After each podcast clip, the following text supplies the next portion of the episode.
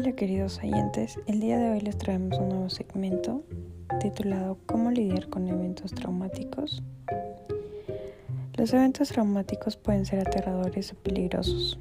Estos incluyen desastres naturales, accidentes o eventos violentos. Experimentar uno puede afectar tanto su cuerpo como su mente. Pero, ¿qué es el trauma?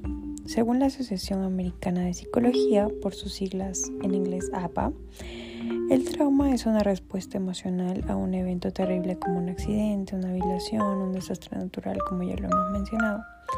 Sin embargo, una persona puede experimentar un trauma como respuesta a cualquier evento que encuentre física o emocionalmente amenazante o perjudicial para ella. Una persona traumatizada puede sentir diversas emociones, tanto inmediatamente después del evento como a largo plazo. Puede sentirse abrumada, indefensa, conmocionada o tener dificultades para procesar sus experiencias que ha vivido. El trauma también puede causar síntomas físicos, ¿sí? que ya los vamos a tocar más adelante. El trauma puede tener efectos prolongados en el bienestar de la persona.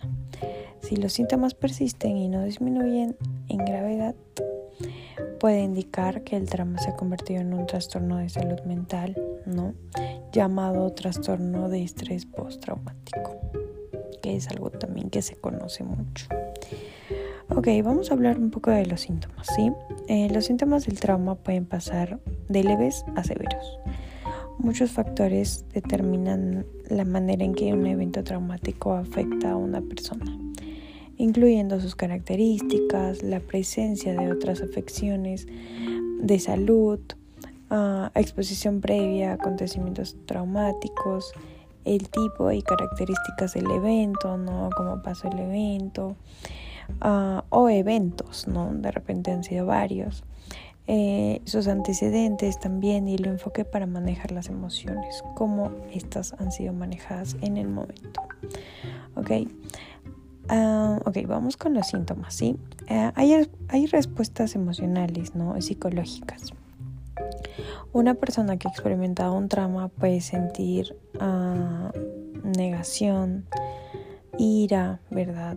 Miedo, que es algo que se presenta mucho, tristeza también, vergüenza, ¿no? También es algo que se presenta bastante. Ah, vergüenza, em, confusión, ansiedad, ¿no? Al momento de, haber pasado justo por ese evento, depresión, ¿no? Que es algo que puede venir después, entumecimiento, ¿no? Como que a veces no sabes cómo reaccionar, culpa, ¿no? Varias personas sienten eso, culpa, desesperación, ¿no? Tal vez de no saber qué hacer, irritabilidad y también dificultad para concentrarse, ¿no? A veces como que mm, te quedas perdido y no sabes qué hacer. Pueden tener arrebatos emocionales. Les resulta difícil hacer frente a cómo se sienten o se alejan de los demás, ¿verdad? También es algo que pasa. Los flashbacks o escenas retro, retrospectivas, eh, que es un flashback, un flashback, ¿verdad? Es cuando una persona revive el evento traumático en su mente y son comunes, al igual que las pesadillas, ¿no? Son eh, momentos comunes que suelen pasar. Ah, ahí están las respuestas físicas también, junto con la reacción emocional el trauma puede causar síntomas físicos como dolores de cabeza, síntomas digestivos, fatiga, aceleración del ritmo cardíaco, que es algo que puede pasar en el momento, ¿verdad? Junto con el miedo, ¿no? La sudoración también, el sentirse nervioso. A veces una persona también experimenta hiperexcitación, ¿no? Que es la sensación de estar en alerta constante, ¿no? Esto puede hacer que sea difícil dormir, ¿no? Y ahí puede ocasionar tal vez un insomnio, cosas así que a la larga se van complicando. Las personas también pueden desarrollar otros problemas de salud mental, como depresión, ansiedad y también problemas de uso de sustancias. Ok, chicos. Ah, ¿Cómo superar un trauma emocional? Mm, la buena noticia es que es posible salir de este tipo de traumas ¿sí? Eh, varias especialistas lo dicen.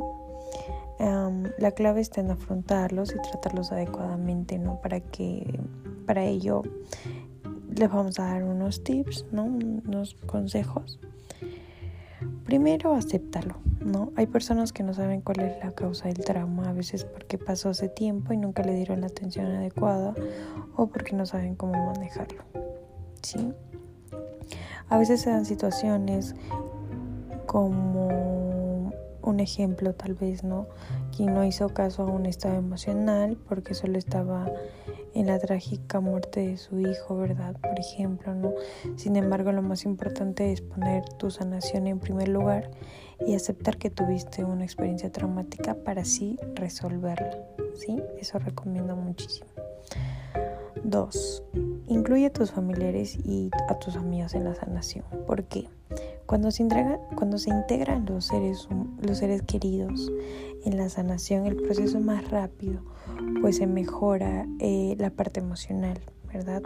En ocasiones esto resulta más efectivo que una medicación, ¿no? El estar acompañado con tus familiares, amigos, personas que quieres.